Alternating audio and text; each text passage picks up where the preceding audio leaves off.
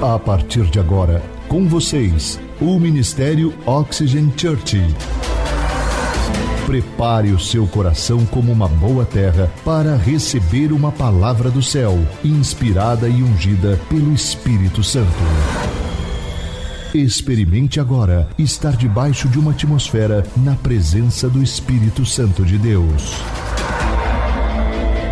Você está pronto? Então prepare-se, porque a palavra chegou.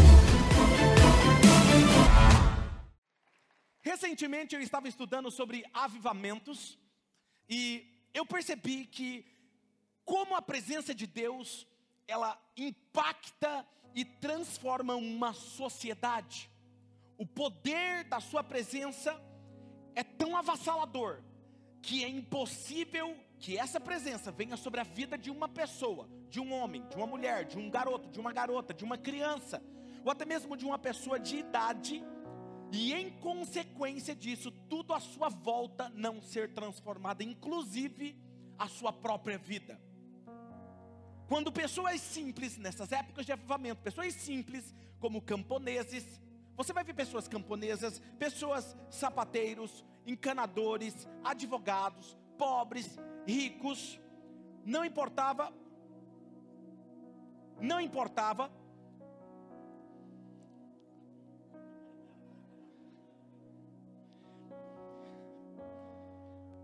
fazia parte do script. Mano, me perdi todo aqui, ó. Advogados, ricos, pobres, não importava quem, decidiam a buscar a presença de Deus, eles se tornavam a boca de Deus nessa terra.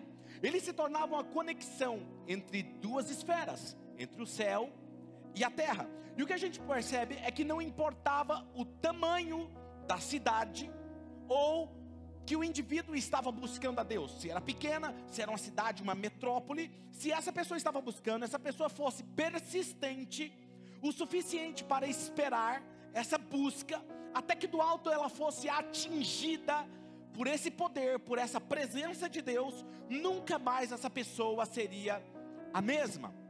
Povoados inteiros eram alterados, celeiros, porque muitos buscavam e começavam reuniões em pequenos celeiros. Ali era o poder da presença de Deus era manifesto. Florestas, cidades eram alvos do fogo da presença de Deus. E quando o fogo da presença de Deus vinha com todo o seu ímpeto, não tinha nada mais que poderia os deter. Começava-se ali um movimento. E esse movimento é como se começasse um incêndio em uma floresta e todos os gravetos fossem consumidos. É impossível ser apagado. Quando se passa um fogo em algum lugar, ele, é impossível ele passar por um lugar e não deixar rastros. Então veja, as coisas mais comuns a acontecer nesses movimentos de avivamento eram ter experiências sobrenaturais, como línguas estranhas, visões de anjos, milagres criativos, eram transformações profundas no caráter do homem e da mulher, e em consequência, na sociedade. Mudanças profundas eram feitas em sua vida, nas suas vidas, coisas que pessoas diziam ser impossível mudar. Eles olhavam para uma pessoa e falavam assim: essa pessoa sempre vai ser assim, essa pessoa sempre vai ser ladrão, essa pessoa sempre vai mentir, essa pessoa sempre vai ser um prostituto, uma prostituta, essa pessoa sempre vai ser lasciva, essa pessoa sempre vai ser um pecador, um desprezível, um mau caráter. Mas quando esses avivamentos vinham, essa presença de Deus atingia aquele lugar e essa pessoa estava disposta àquela presença a presença de Deus tocava essa pessoa e aquilo que parecia impossível ser transformado, aquela pessoa passava a viver uma vida totalmente diferente de tudo que ela jamais imaginou viver. Agora veja, é como quando tinha esses avivamentos, acontecia como bares, tavernas, prisões eram fechadas nesses lugares por não terem mais clientes e quem estava causando crimes não estava mais ali porque foram transformados. Então, a entrega de uma pessoa a, a, a, Jesus era uma entrega verdadeira, genuína, que deixava os seus maus caminhos, os seus maus comportamentos, porque aquele que roubava deixava de roubar, aquele que mentia passava a viver uma vida de verdade, absolutamente verdade. Se você quer estudar mais sobre isso, tem um vídeo chamado, tem no YouTube chamado vídeo Transformações. Coloca lá, digita lá assim, ó, Avivamentos, Transformações. Assista, tem uns três, quatro documentários relatando cidades cidades inteiras que eram transformadas, cadeias eram fechadas, pessoas. Recentemente isso aconteceu. É um documentário, você pode assistir para entender melhor. Então veja, as comunidades ou ajuntamentos de um grupo que experimentavam esse avivamento, eles tinham algo diferente do que nós vemos hoje. As igrejas e os seus ambientes agora eram as pessoas procuravam a igreja para experimentar a presença de Deus. Então a pessoa que não acreditava em Deus, elas iam nesses lugares para elas saberem que Deus era real e que Deus estava fazendo algo sobrenatural. Havia tanto da presença de Deus manifesta naquele lugar que os relatos eram tipo como na Rua Azusa. Na Rua Azusa diz que o avivamento era tão grande que a estação de trem era possível escutar o, o sino da estação do trem e as pessoas quando desciam na estação do trem que ficava alguns alguns quarteirões da casa da Rua Azusa que tinha um avivamento, as pessoas desciam na estação e começavam a chorar compulsivamente se arrepender dos seus pecados. Tamanha era a presença de Deus naquela estação de trem. Isso não é incrível? Tem outros lugares que havia um avivamento, como Charles Finney pregava, Jonathan Edwards pregava, e que naquela cidade, que era uma cidade portuária, a glória de Deus pairava sobre aquela cidade de tal maneira que os navios atracavam no porto e as pessoas que não sabiam do que estava acontecendo começavam a sentir a presença de Deus dentro do barco e começavam a se arrepender dos seus maus caminhos, dos seus pecados. Elas falaram, cara, eu preciso mudar de vida. Elas sentiam isso porque a presença de Deus estava naquele lugar. E o que dizer, por exemplo, de Charles Finney? Charles Finney, eu quero ler um trecho do livro Heróis da Fé. Se você puder ler esse livro, você pode ler. Esse livro, você, se você ler ele, você vai falar assim, cara, eu não sou crente. Igual a frase do André Valadão, vocês não são crente não. Entendeu? Você vai dizer isso para você mesmo, eu não sou crente. Ok, eu quero relatar um, um pedaço do livro que diz o seguinte: certa manhã, os operários se achavam comovidos, conversando sobre o poderoso culto da noite anterior no prédio da escola pública. Não muito depois de começar o ruído das máquinas da fábrica, o pregador, Charles Finney, um rapaz alto e atlético, entrou na fábrica.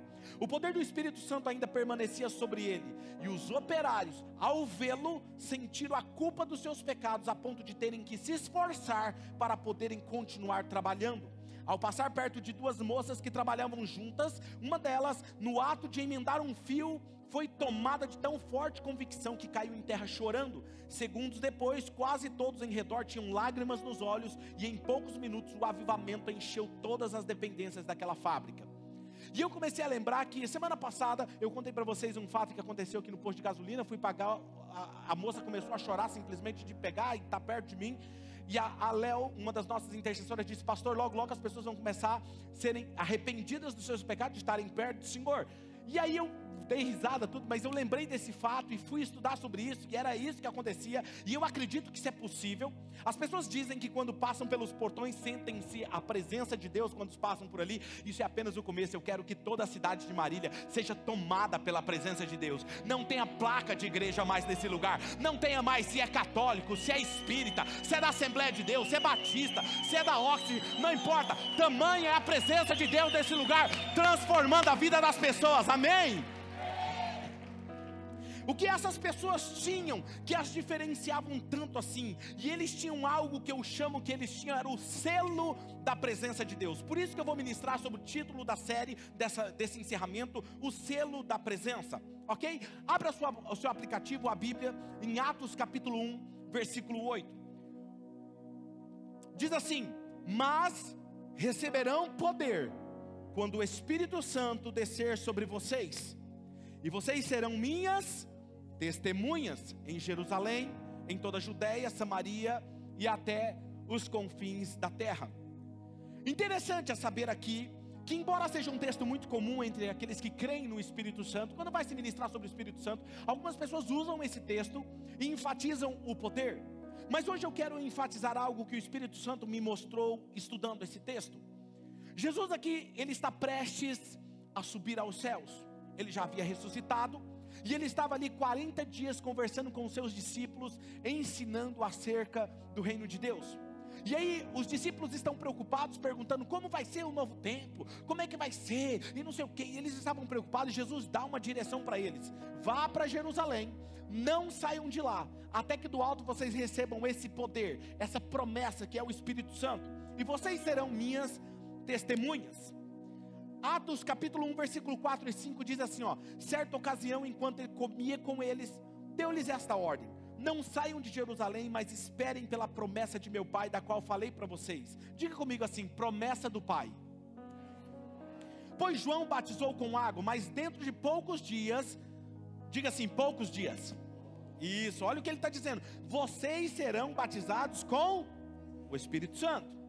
Do que, que Jesus está falando aqui? Que batismo era esse?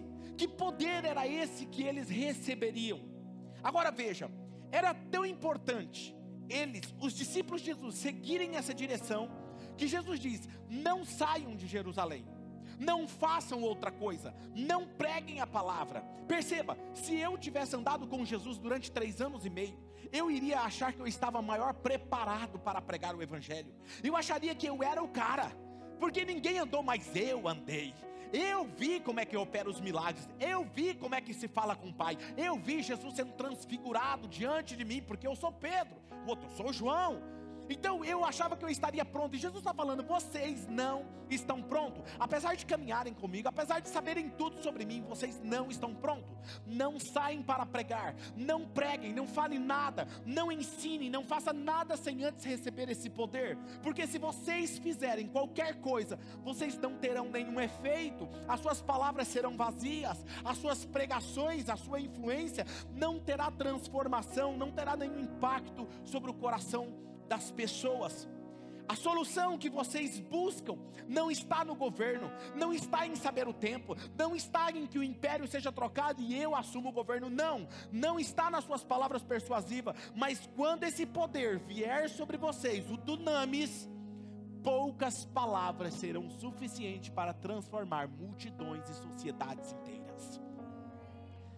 Então aqui está a primeira verdade que eu quero compartilhar com vocês: o que é esse selo?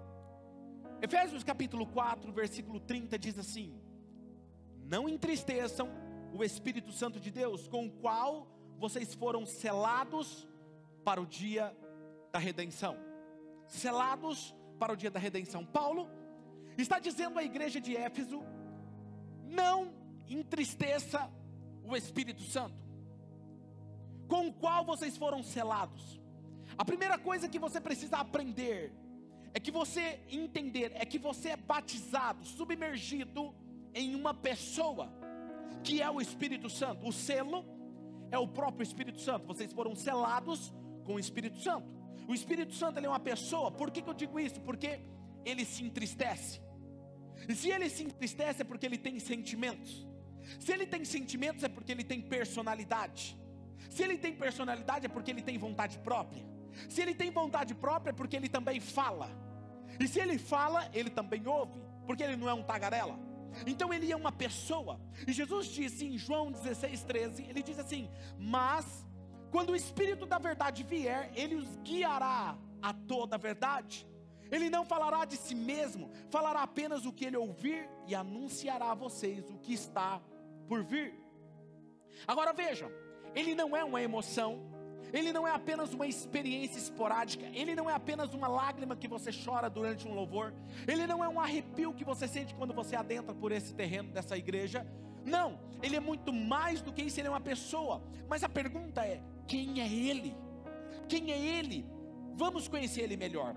João 14, versículo 16 diz assim: E eu pedirei ao Pai, e ele dará a vocês outro conselheiro. Diga comigo assim: outro eu quero que você grave isso, outro conselheiro, para estar com vocês para sempre. Jesus estava com eles. Jesus estava prestes a ascender-se ao céu, ressuscitar e voltar para o Pai. E ele está dizendo: Eu vou pedir ao Pai que ele envie outro consolador. E o termo no grego para outro aqui existia dois: alos e héteros, que é o outro diferente de mim, e alos, que significa outro igual a mim, outro com a mesma essência que eu outro exatamente igual a mim. E ele não é menor que Jesus, porque às vezes nós sabemos que pelo fato de ele ser a terceira pessoa da Trindade, nós achamos que ele é menor que Deus Pai, Deus Filho, porque ele é Deus Espírito Santo, então ele é o menorzinho. Ninguém deve atrelar nada a ele. Não, ele é igual em essência, em poder, em majestade e em divindade.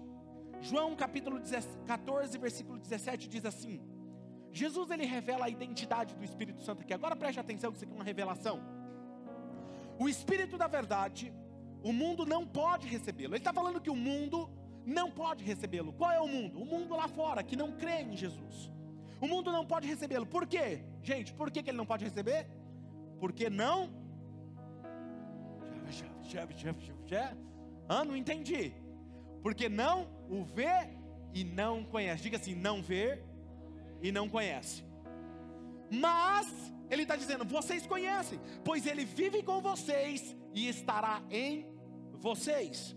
O mundo não pode receber por quê? Porque não vê e não relaciona, não conhece, porque o conhecimento aqui é no sentido de se relacionar. O mundo não vê, e pelo fato do mundo não ver, o mundo não se relaciona com ele, não respeita ele. Por quê? Porque vocês conheceram, porque vocês conhecem, vocês se relacionam com ele. Agora perceba, o maior desafio para nós é se relacionar com um Deus invisível, porém mais tangível que o mundo real.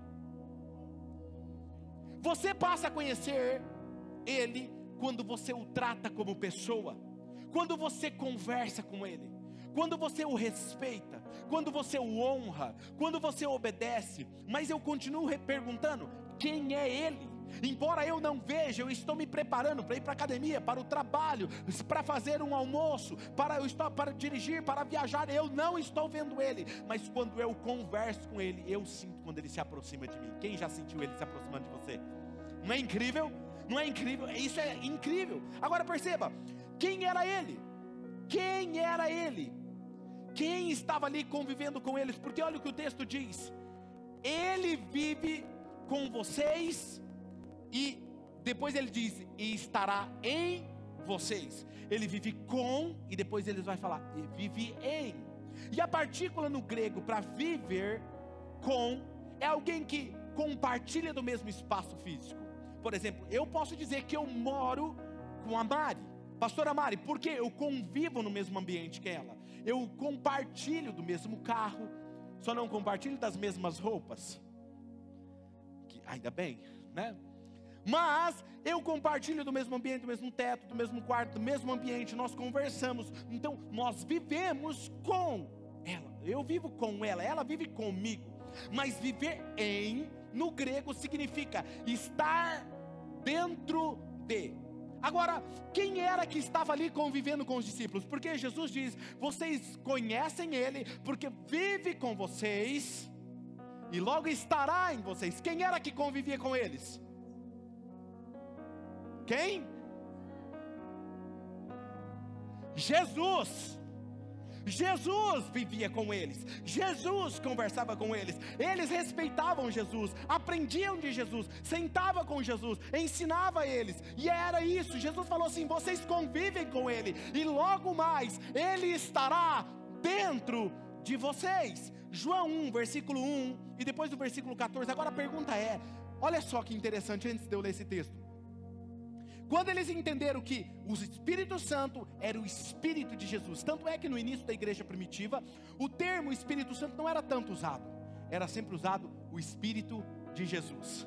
E o Espírito de Jesus disse para nós atravessarmos Antioquia e pregar a palavra. O Espírito de Jesus nos impediu de pregar a palavra. Eles entenderam que quem estava vivendo dentro deles não era mais qualquer outra pessoa a não ser o próprio Espírito de Jesus que estava dentro deles. Agora veja, olha o que o texto diz: quem era Jesus? João 1, versículo 1 e depois o versículo 14. No princípio era aquele que é a palavra, ele estava com Deus, e era o que? Aquele que a palavra fez o quê? Tornou-se carne e viveu entre nós, e foi Jesus. Vimos a sua glória, glória como do unigênito vindo do Pai, cheio de graça e de verdade. Todos esses domingos nós temos ministrado sobre a presença de Deus, do Pai, do Filho e do Espírito Santo, que nós temos benefícios nessa presença naqueles que confiam nele. Nos faz essa presença nos faz vencer batalhas, nos faz ela nos conhece, ela nos avalia, ela muda realidades. E se nós desenvolvermos um relacionamento com ela, ela vem e habita dentro de nós, e ele é o selo da promessa. Aí veja o que eu estou querendo dizer para você. Quem era os discípulos de Jesus. Os discípulos de Jesus, Pedro tinha problemas. Pedro tinha problema com violência. Ele era meio agressivo. Não tirava ele muito do sério, não, que ele já puxava logo a espada. Eu gosto de cortar a garganta. Aí você vai falar assim, mas pastor, ele nunca cortou a garganta de ninguém. Não cortou porque o rapaz desviou. Porque aquele que ele cortou a orelha era para pegar, era na no pescoço mesmo. Aí alguns estão falando assim, rapaz, eu estou me identificando com Pedro, tenho vontade de cortar fora. Não é? Pedro tinha problema com isso. Ele falava quando não era para falar, negou Jesus. Alguns outros discípulos eram considerados filhos de trovões. Cara, imagina quando Jesus falou assim: Ó, os filhos de trovão. Eu imagino, eu não consigo imaginar o filho do trovão, alguém, Jesus chamando o cara de filho do trovão, ele chegando assim, ó. Não, filho do trovão, filho, eu imagino ele chegando fazendo barulho. Parece você, não é? filho do trovão, chega fazendo barulho, não chega no silêncio, entendeu? E era isso, eles eram cheios de imperfeições, ou seja, aos olhos das pessoas olhavam para eles e achavam assim, eles nunca irão mudar. Muitos de nós aqui também que estão me assistindo nesse momento, me ouvindo, temos limitações no falar, coisas em nossas vidas que parecem impossíveis de mudar, que jamais serão vencidas no nosso casamento, na forma como nos relacionamos, nos nossos negócios. Nós temos limitações que parece que nós nunca vamos mudar. Agora a pergunta é: vocês acham mesmo que nós iríamos viver em um mundo caído, influenciado pelo diabo constantemente, permanecer sem pecar? Sem a presença do Espírito Santo, era impossível nós não sermos transformados. Quando o Espírito Santo vem sobre a vida de alguém, ele transforma a vida dessa pessoa. Por isso que eu sempre digo: impossível alguém se relacionar com o Espírito Santo e a vida dela não ser alterada. É impossível. E é isso que eu estou dizendo para você. Agora veja, o que os discípulos entenderam? Que Pedro, aquele que negou, assumiu a liderança no dia de Pentecostes, subiu numa mesa provavelmente e falou assim: Ei, gente, o que vocês não estão entendendo? é a promessa de Joel. E começou a pregar. Aquele cara que estava com medo de morrer, quando foi preso, e alguém falou assim: se você continuar pregando sobre Jesus, nós vamos te aprisionar aqui, vamos matar você. Ele disse assim: como é que eu vou deixar de falar daquilo que eu tenho visto e ouvido? Que, que esse homem tinha? O que, que eles entenderam? Eles entenderam que esse poder era a vida do próprio Jesus vivendo neles, e eles seriam transformados. Aquilo que você não pode mudar com as suas próprias forças, o poder do Espírito Santo pode transformar você numa nova pessoa. Talvez você entrou aqui com algumas limitações, talvez com um problema na sua saúde, um problema no casamento, nas suas finanças, não sei o que é, mas se o Espírito Santo assumir o controle da sua vida, a sua história será alterada.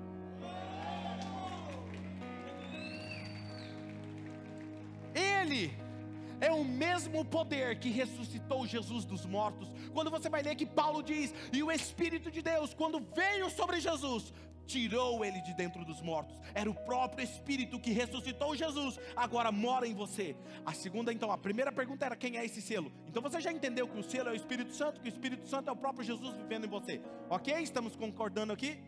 A segunda pergunta: como eu recebo o selo da, da presença de Deus? Eu quero receber isso, pastor. Foi isso que os discípulos entenderam. Caiu a ficha para eles.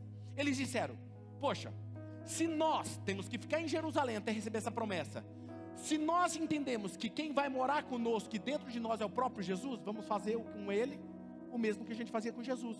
A gente perguntava para Jesus, a gente conversava com Jesus, a gente viajava com Jesus, a gente comia com Jesus. Vamos fazer isso com ele. E eles começaram a crer e a agir, tratá-lo como pessoa. Quando você trata Deus como pessoa, ele se manifesta como pessoa.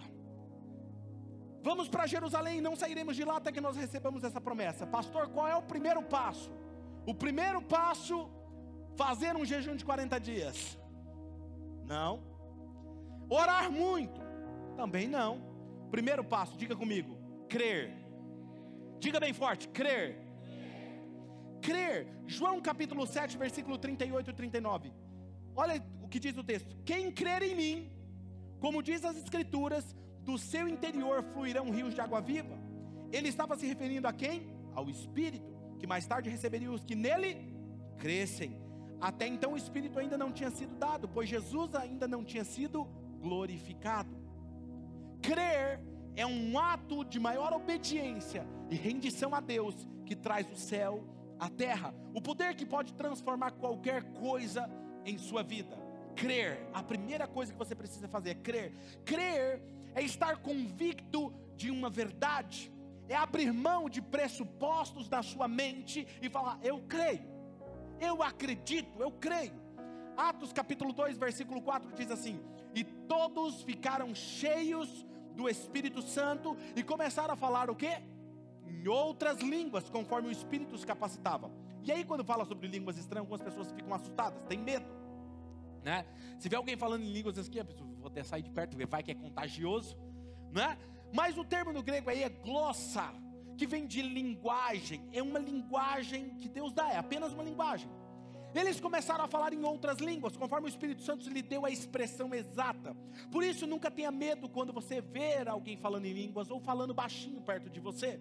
Então essas línguas de fogo vieram e pousaram sobre a cabeça deles. O texto diz que foram vistas línguas de fogo pousando sobre a cabeça deles.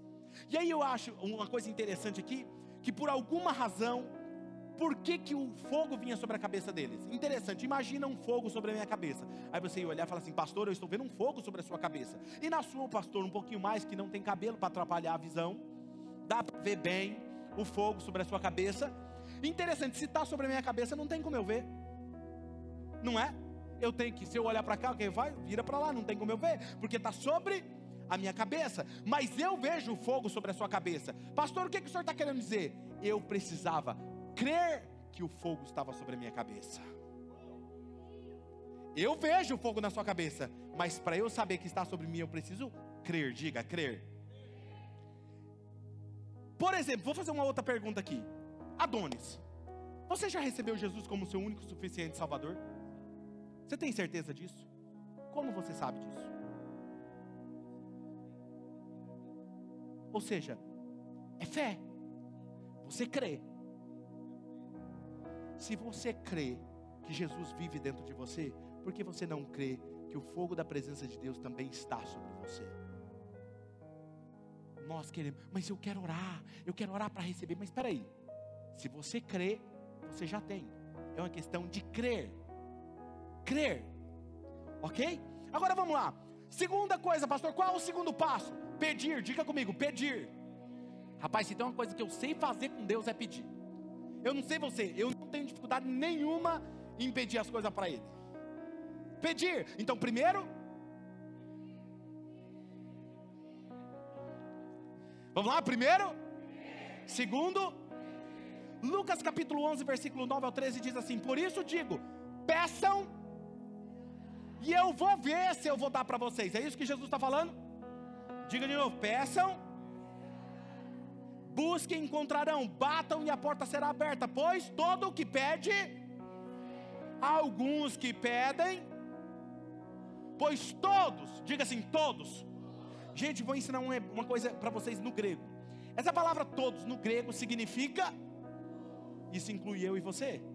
Todos que pedirem, recebem. O que busca encontra, e aquele que bate a porta se abre. Qual pai no meio de vocês, se o filho pedir um peixe, o lugar disso você vai dar uma cobra? Ou se pedir um ovo, lhe dará um escorpião? Se vocês, apesar de serem maus, sabem dar coisas boas aos seus filhos, quanto mais o Pai que está nos céus dará o Espírito Santo a quem for mais espiritual, a quem orar mais, a quem jejuar mais. Para quem que o Pai vai dar o Espírito Santo? Se vocês quiserem, ninguém sai daqui hoje sem ser cheio dele.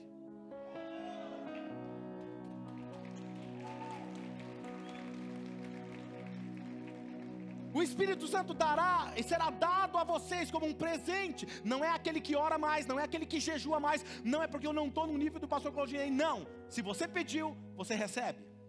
Vou fazer você rir um pouquinho agora, ok? Tinha um pastor que era igual a mim, e ele queria pregar e usar dinâmicas para ajudar a igreja a entender o que ele estava dizendo. E ele falou: Gente, eu vou pregar sobre o Espírito Santo. E aí ele combinou com o voluntário dele, o diácono, chamado Gabriel. Você vai ficar no teclado. Hoje você não vai ficar no teclado. Você vai subir o teto e vai ficar lá no alçapão, lá em cima, escondido com a pombinha branca. Quando eu estiver pregando, que eu falar assim, e o Espírito Santo desceu sobre a igreja, você vai soltar a pombinha no, na, no assalpão, só, pum, a pombinha dentro da igreja, beleza? Beleza. O voluntário subiu, o Gabriel subiu. Estava lá em cima e o pastor empolgado, pregando igual o pastor Claudinei, a igreja empolgada chorando já, naquele momento da presença de Deus. Aí falou assim: e o Espírito Santo desceu sobre a igreja. Nada. E o Espírito Santo desceu sobre a igreja. Irmão Gabriel, e o Espírito desceu sobre a igreja. Aí sai uma voz do nada do irmão Gabriel falando assim: o gato comeu a pomba, pastor. Joga o gato.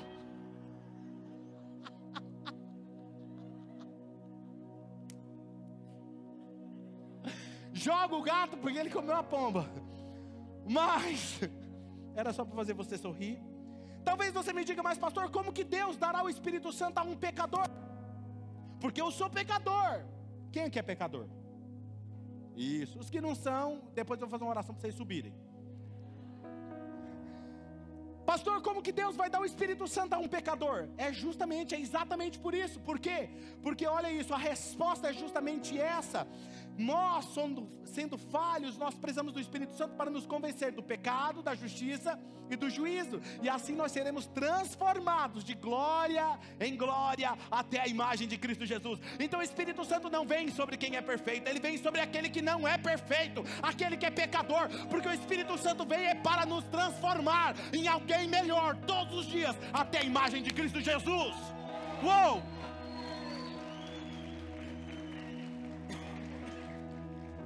2 Coríntios 3,18: E todos nós que com a face descoberta contemplamos a glória do Senhor, segundo a sua imagem, estamos sendo transformados com glória cada vez maior, qual vem do Senhor, que é o Espírito.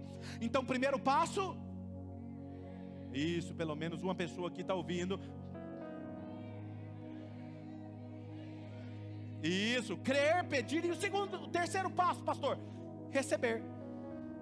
Então vamos lá, vamos lá. Um, dois, três. Pedir isso. Crer, pedir e receber. Você recebe do próprio Deus. Jesus disse que o Pai enviará, Ele dará quem pedir. Você recebe como isso? Você recebe por imposição de mãos. Atos capítulo 8, versículo 17 diz: Então Pedro e João lhes impuseram as mãos, e o que aconteceu?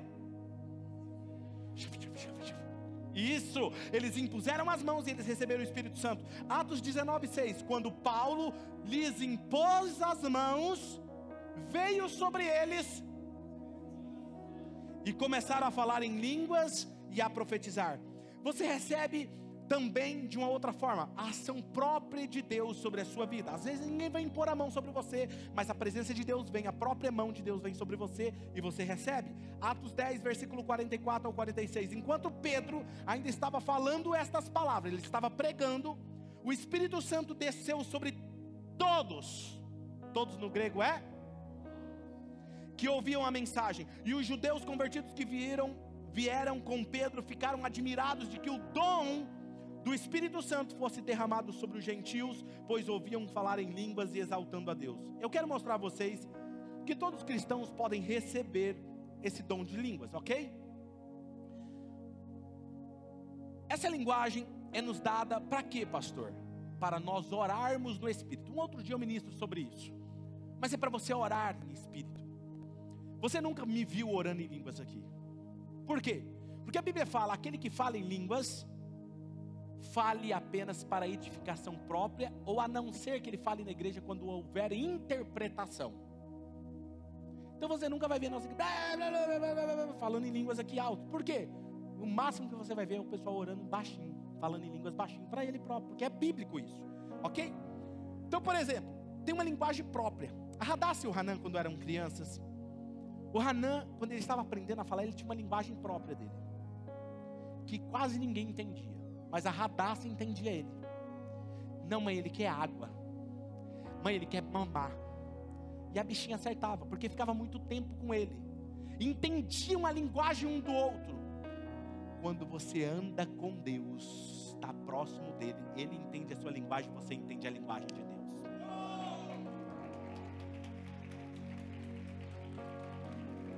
1 Coríntios 14, 2 diz assim: Pois quem fala em línguas, não fala aos homens, mas a quem? A Deus. De fato, o que está escrito aí, gente? Ninguém entende, porque em espírito ele fala em mistérios. Versículo 14 e 15: Pois se eu oro em língua, o meu espírito ora, mas a minha mente fica. O que, que ele está falando? Eu não entendo. Mesmo eu falando em línguas, eu não estou entendendo o que eu estou falando, a minha mente não entende. Então o que eu farei? Orarei em espírito, em línguas, mas também orarei no entendimento, ou seja, no português. Cantarei no espírito, em línguas, mas também cantarei com entendimento. Veja que não sou eu que estou falando, é o apóstolo Paulo que escreveu isso, inspirado por Deus. Se Deus queria que estivesse aqui, era para que nós entendêssemos isso. Uma vez, eu estava buscando o dom de falar em línguas. E eu não recebia, não tinha jeito. Eu já tinha pastor, tinha imposto a mão, não recebia, não falava. Um dia eu sonhei falando em línguas. Vou fazer uma pergunta aqui. Quem aqui já sonhou falando em línguas? Pronto. Não fique chateado com o que eu vou falar agora, ok? Cheguei no pastor e falei assim: Pastor, eu tenho buscado, tenho jejuado para falar em línguas. E o máximo foi que eu sonhei falando em línguas. Ele falou: Ah, isso é normal falei, como assim normal? É, geralmente acontece isso com cabeça dura. Eu falei, como assim? Ele falou, é porque você não acredita, você não crê, então Deus fala assim, tá bom, filho, eu vou te mostrar então um sonho, pelo menos ver se é assim, se você entende. Você é cabeça dura. Pensa num pastor, eu fiquei bravo com ele. Depois eu entendi. E o pior foi o seguinte, que um dia eu estava em uma reunião como essa, o pastor tinha pregado, e no final ele falou: quem quer receber o batismo com o Espírito Santo, vem aqui à frente. E eu fui, e eu estava lá chorando, o louvor acontecendo, e o louvor que estava cantando naquele dia era: Eu navegarei. E lá e eu orando e tal, e esse louvor comendo solto. De repente eu estou de olhos fechados e eu senti como se um calor viesse sobre mim. E aí veio aquele sonho que eu lembrei do sonho e começou a vir algumas palavras para falar falo, eu sou cabeça dura, não sou. E aí, eu, quando eu abri a boca, soltei as primeiras palavras, um poder se apoderou de mim, e eu comecei a falar em outras línguas. E aí eu saí feliz, pronto, fui batizado. No final do culto, cheguei na Mari, estava namorando com ela, cheguei, amor, eu fui batizado com o Espírito Santo.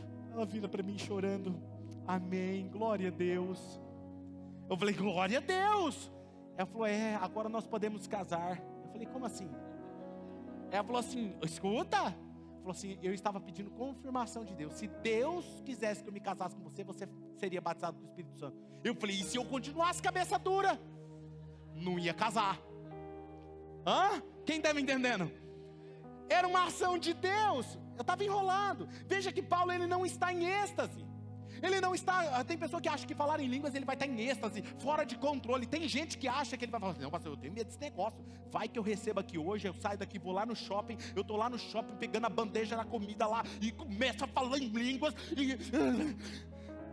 Calma, gente. Você não vai estar comprando lá na Jorge Armani e Deus vai pegar você que você começar a falar em línguas, não. Você tem controle de si. Quem está me entendendo? Relaxa, vai dar tudo certo. Acreditar nisso é o mesmo que acreditar. Acreditar que você vai ser tomado do nada pelo Espírito Santo é o mesmo que acreditar que você é generoso porque uma folha de cheque saiu da sua carteira sozinha, assinou sozinho uma oferta de generosidade, deu para alguém sozinho. Aí você fala, eu sou generoso. Por quê? Porque saiu, pulou uma nota de 100 reais da minha carteira e foi para a mão de uma pessoa. Não. Por que, que você é generoso? Porque você abre a carteira, você ouve Deus falando com você, você tira uma nota e você dá. Por isso você é generoso. Por que, que você fala em línguas?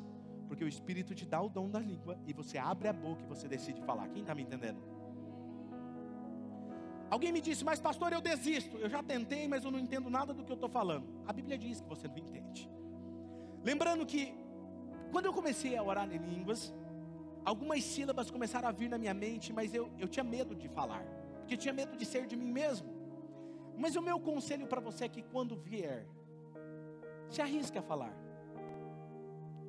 Aí você vai falar assim, pastor, e se eu falar errado? Deus vai ficar bravo comigo. Vou te dar outro exemplo. Radassa e o Hanan, quando eram bebês, estavam arriscando falar as primeiras palavras. Eles não conseguiram falar água, papai, quero ir no banheiro. Como que eles falavam? Ba, ba, ba, ba. E eu não me lembro de eu ter ficado bravo. Poxa, mas está falando errado. Toma jeito, menina. Toma jeito, menino. Se você falar errado, o pai não vai ficar bravo com você. Ele vai ficar feliz como você ficou quando seu filho falou as primeiras palavras. Uau! Não é incrível isso? Você entende que Deus é um relacionamento de pai. Terceiro, por que, que eu tenho esse selo e por que, que esse selo me torna testemunha? Atos 1,8: Mas receberão o poder do Espírito Santo quando vier sobre vocês, e vocês serão minhas testemunhas. Testemunha, porque você tem autoridade para falar o que você viu. Testemunha, porque você viu, você foi testemunha ocular. Ocular, quem viu o negócio acontecendo. Aí você vai falar assim, pastor, então quem recebe foram só os apóstolos, que é o que alguns falam, porque eles eram testemunhas oculares. Nós não somos testemunhas oculares, é que eles não entenderam a revelação. Testemunha ocular é o seguinte, por isso que Pedro vai dizer: quando, como nós deixaremos de anunciar aquilo que vimos e ouvimos? Mas quando você recebe, Atos 5,32, nós somos testemunhas de tudo isso, nós e o Espírito Santo, que Deus dá àqueles que lhe obedecem. Mas mais do que isso, Jesus está cumprindo uma promessa. Agora preste atenção: como que eu me torno testemunho ocular? Porque se é Jesus vivendo dentro de mim, eu posso te garantir que Ele ressuscitou. Por quê? Porque Ele vive em mim. Como você sabe? Porque as mesmas obras que Jesus fazia, Ele faz através de mim. Cegos enxergam, paralíticos andam, pessoas são transformadas, eu anuncio a mensagem do Evangelho e a minha vida é uma outra vida, porque aquele poder lá está aqui agindo em mim agora. Por isso eu sou testemunho ocular. Mas Jesus estava cumprindo uma promessa do Antigo Testamento. Tudo que acontecia no Antigo Testamento era sombra do que viria a acontecer. Agora preste atenção com a revelação, ok? Era uma promessa, era a sombra do que viria a acontecer. Lá no Antigo Testamento tinha a tenda do encontro, onde Moisés falava com a presença de Deus, e a presença de Deus, quando vinha sobre ele, aquela tenda muitas vezes foi chamada de tenda do testemunho. A arca, que era onde a presença de Deus estava, onde essa arca estava, a presença de Deus estava, foi chamada de arca do testemunho, porque era testemunho de que a presença estava ali. Quando Jesus fala, vocês serão minhas testemunhas, está dizendo, vocês serão testemunhas de que o mesmo Deus que estava no Antigo Testamento, falando com Moisés, estava sobre a arca, agora está dentro de vocês. Por isso você é minha testemunha. Por isso que você vai viver isso. Agora, quando Jesus disse isso, João 14, 23, respondeu Jesus: Se alguém me ama, obedecerá a minha palavra, meu Pai o amará e nós viremos a Ele. E o que? Paulo diz que nós temos esse tesouro em vasos de barro, para que a excelência do seu poder seja de Cristo e não nossa. É como essa luva. Imagina isso aqui. Luva, eu quero que você pegue esse iPad.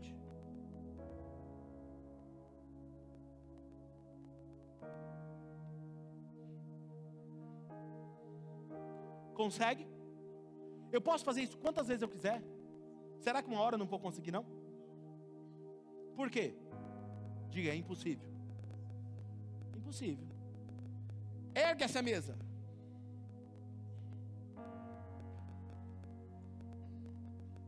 é igual você, isso aqui é seu corpo, sem o poder do Espírito Santo. Mas quando você é cheio do Espírito Santo, aquilo que parece impossível aos seus olhos, e Deus se move através de você, não é você se movendo. Pega esse iPad, ergue essa cadeira, essa mesa, porque é Deus se movendo dentro de você quando você é cheio dele. Quem está me entendendo? Por que, que quando você viu o Pai, o Pai tinha costa, tinha rosto, tinha face? Você olha para Jesus, Jesus tinha um corpo, mas o Espírito você vê ele como fumaça, como vento, como água, como pomba. Por que, que ele não tem um corpo? Porque ele tem o seu corpo. Ele tem o seu corpo. E quando você entende isso, você passa a viver, o poder será liberado dentro de você. Aquilo que por si só não consegue fazer, com a presença de Deus vivendo em você, será natural. Atos 2, 3, 4. E viram que parecia línguas de fogo que se separaram e pousaram sobre cada um deles, e todos ficaram cheios do Espírito Santo. Aí eu comecei a me perguntar por que, que eles viram fogo? Não poderia ser outra coisa, porque fogo. E fala que o Espírito é o selo, presta atenção nisso. Selo está referendo a carta da realeza. Quando a carta, um, um, rei ia mandar uma carta, ele fechava a carta, que o conteúdo era importante, ele pegava o fogo e derretia a cera sobre a carta, pegava o anel, o sinete e selava. Queria dizer, ninguém abre essa carta, ela está selada e o conteúdo que tem dentro dela só pode ser lido ou visto por quem tem quando o fogo veio sobre eles, Jesus estava lembrando eles sobre isso, que estava sendo selado. E quando selou a presença de Deus dentro dele, escuta, Satanás, o demônio, não tem mais poder ou acesso a você. Porque você está selado por ele. Enquanto você está em obediência e selado por ele, demônio nenhum tem acesso a você.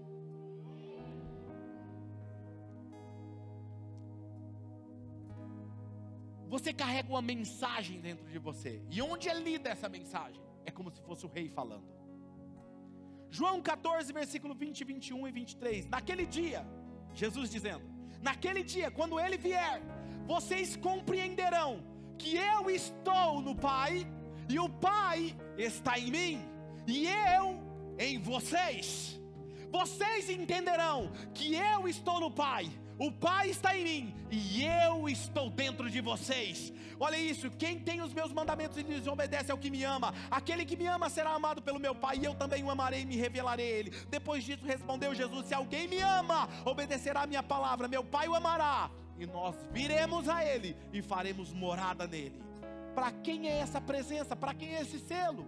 Atos 2, versículo 17 e 18. Nos últimos dias diz Deus: Derramarei do meu espírito sobre todos os povos os filhos, as filhas profetizarão, os jovens terão visões, os velhos terão sonhos, revelações. Sobre os meus servos e as minhas servas derramarei o meu espírito naqueles dias e eles profetizarão. Atos 2:39. Pois a promessa é para vocês, para os seus filhos e para todos que de longe, para todos quanto o Senhor Deus ainda o chamar. Antes de orar por vocês, eu me pergunto, por que, que as pessoas têm medo do Espírito Santo? Por que, que as pessoas têm medo dele? Porque é uma estratégia do diabo. Porque no dia que o Espírito Santo veio, 3 mil pessoas foram transformadas assim. Depois começou a se multiplicar 5 mil, 10 mil, 20 mil. Aí o diabo falou: Espera aí, preciso colocar medo neles. E aí depois houve um despertar no século 18, 17, 18, 19, 20 um mover do Espírito começou a vir de novo sobre a igreja. E 10 mil pessoas começaram a se converter, 50 mil, 100 mil, 200 mil pessoas paravam para receber o poder do Espírito Santo. O diabo, de novo, eu preciso intervir nisso de novo. Por isso que muitos de você tem medo, porque é uma estratégia, é uma arma contra o inferno. Você se torna imparável quando você está cheio dele.